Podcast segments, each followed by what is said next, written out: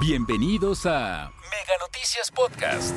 Escuchas el tema sobre la mesa. Oigan, para poner el tema sobre la mesa, ya el lunes se les acaba el 20 a los chavos, comienza el ciclo escolar 2022-2023. Pero a ver, hay una pregunta de fondo. A estas alturas ya hay un plan educativo, la estrategia de gobierno federal ya tiene un rumbo en específico y ya sabe cómo van a recuperar a todos los chavos que se perdieron en medio de la pandemia, cómo van a recuperar conocimientos, cuál es la expectativa de arranque que se tiene para este próximo lunes, para el próximo ciclo escolar. Ese es el, tema que ahora ponemos sobre la mesa y saludo con gusto a nuestro director editorial Raúl Frías Lucio y a Víctor Hugo Hernández. Señores, ¿qué opinan? ¿Ya estamos listos? Híjole, qué nervios, qué nervios, Magda. ¿eh? Así me imagino que muchos padres de familia y muchos alumnos, Víctor, estarán eh, eh, pues ya ansiosos de regresar a las aulas luego de esto que ha sido complicado, el tema de la pandemia, la forma en cómo se enfrentó el tema educativo, lamentablemente con una deserción escolar muy importante, con un rezago que según dicen los expertos hasta de dos ciclos escolares eh, se perdieron. Y bueno, ese incremento en la brecha entre los que tienen internet y medios tecnológicos y los que no tuvieron.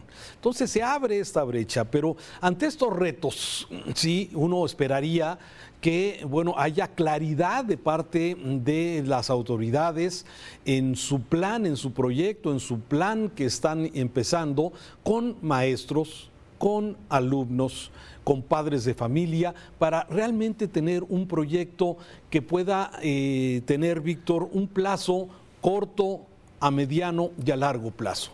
Pero lamentablemente parece que no es así, Víctor. Pues sí, mira, Raúl dice que dicen que todo lo que se hace a las carreras de alguna manera no, no tiene un buen pronóstico. Y de entrada, pues sí preocupa que este programa, este ciclo escolar, eh, cuando se presenta el nuevo plan de estudios para la educación de nuestros niños, se dé a conocer con tanta premura y sin un diagnóstico de fondo, porque también al final del día, mm, y eso yo creo que se lo debemos a la, a la, a, la pasada titular de la Secretaría de Educación Pública, la señora Delfina, fue incapaz de darnos un diagnóstico correcto y que era lo mínimo que teníamos para saber en dónde estábamos sentados. A dos años de la pandemia, a ciencia cierta, no sabemos qué tanto es ese rezago, no sabemos en qué se quedaron tantos niños que no pudieron continuar con sus estudios, si realmente están eh, eh, bien evaluados, cómo quedaron en el aspecto anímico, emocional, y no se diga en cuanto a educación y en cuanto a ciencias pues que son fundamentales para, para crecer. No tenemos un diagnóstico. Y luego se nos da a conocer un plan de estudios que es criticado y señalado muy, muy cargado de ideología, muy cargado de, pues de, la visión de la 4T, ¿no? de lo que se entiende como la visión del nuevo gobierno, que es a todas luces, pues que entre en el terreno del anticolonialismo, del imperialismo, de la lucha contra el capitalismo, de los oprimidos, de la que también son discursos que dices tú, bueno, habría que ver más en detalle si es realmente este, es correcta esta postura o no aleja más a los niños de una realidad que pues hoy más que nunca urge tenerla clara, ¿no? Bueno, eso es exactamente, tenerlo claro y me parece que es lo que menos hay en este momento. Yo pensé que era yo el que no estaba entendiendo bien que era el tema del nuevo modelo educativo que fue publicado la semana pasada en el Diario Oficial de la Federación por parte del gobierno. Un nuevo, un plan, un, proyecto piloto que empezaría con los primeros años, sí, a partir del mes de octubre, es decir, no a partir del próximo lunes, sino a partir del mes de octubre, para primero de preescolar, para primero de primaria y para para primero de secundaria. Sí, yo parecía como que yo no estaba entendiendo bien de qué se trataba este eh, proyecto piloto. Por eso me parece importante, Víctor, hacer referencia a un artículo que publica este día David Calderón en el periódico El Financiero. Sí, hay que recordar que David Calderón es el presidente de Mexicanos Primero, este organismo que se ha dedicado a premiar, a exaltar a los buenos maestros, a los buenos programas de educación que se han y que hay que seguir motivando para que sigan eh, sucediendo. Pero sin embargo, ellos, es decir, quienes se dedican a estudiar y analizar lo que está pasando, pues nos dice que es un verdadero Frankenstein lo que está ocurriendo. Sí, porque tenemos tres planes de estudio, tres proyectos de estudio, el del 2011, el del 2017 y ahora el del 2022. Y aquí David Calderón en este artículo, que está muy interesante porque analiza, bueno, cómo la improvisación, las prisas, eh, Víctor, y la idea de dejar huella con un plan ideológico, ha hecho que tengamos este Frankenstein y que va a tener un alto costo seguramente para los niños. Es decir, tenemos tres planes de estudio vigentes hoy y la pregunta es, caramba, ya saben los maestros, ya estamos preparados administrativamente, ya estamos eh, preparados los padres de familia y los alumnos para recibir pues cuál información y qué sistema administrativo. Comenta David Calderón en este artículo que, por ejemplo, en el área administrativa se tiene que llenar, un maestro tiene que llenar tres formatos diferentes para que satisfaga la necesidad del plan de estudio del 2011, otra del 2017 y ahora la del 2022. Es decir, no hay seguimiento,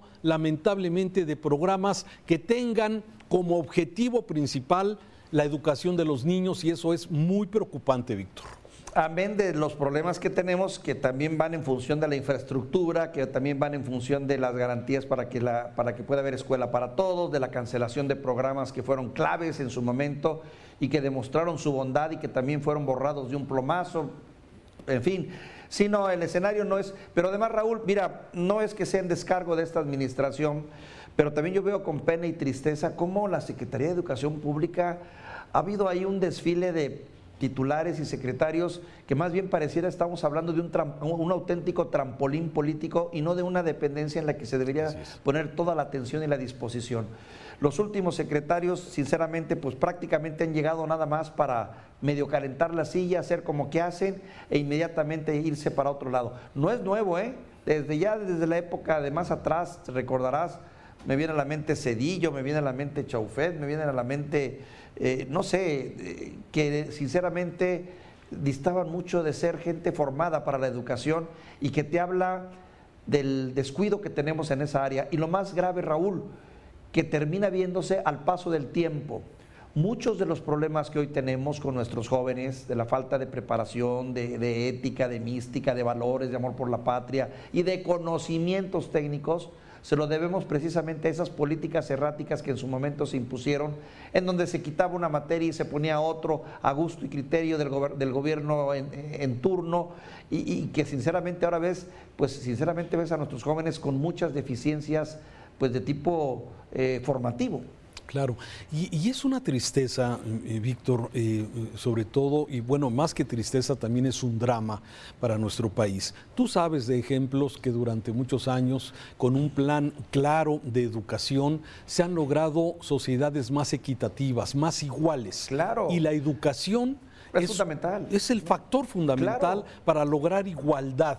Y eso es lo que lamentablemente no estamos viendo en este sentido. Las brechas, las desigualdades se siguen ampliando porque no hay un plan claro de educación, porque lo que tú bien dices, vamos utilizando este cargo eh, y estas responsabilidades, eh, sí, de los responsables de la política de educación que se va utilizando como trampolín político. Ahí está Esteban Moctezuma, hoy embajador de México en Estados Unidos, el primer secretario de esta administración. De ahí viene la que fue presidenta de, de, Texcoco y que llega, bueno, pues con todos los señalamientos de delito electoral, la maestra Delfina Gómez. Y ahora sí llega la maestra Leti, la maestra Leti Ramírez, sí, que estaba atendiendo aspectos, digamos, de la oficina de, recepción de quejas de Palacio Nacional y que hoy se vuelve la secretaria. Pero más allá de, de, que tengan las credenciales o no para ser titulares de la Secretaría, me parece que la ausencia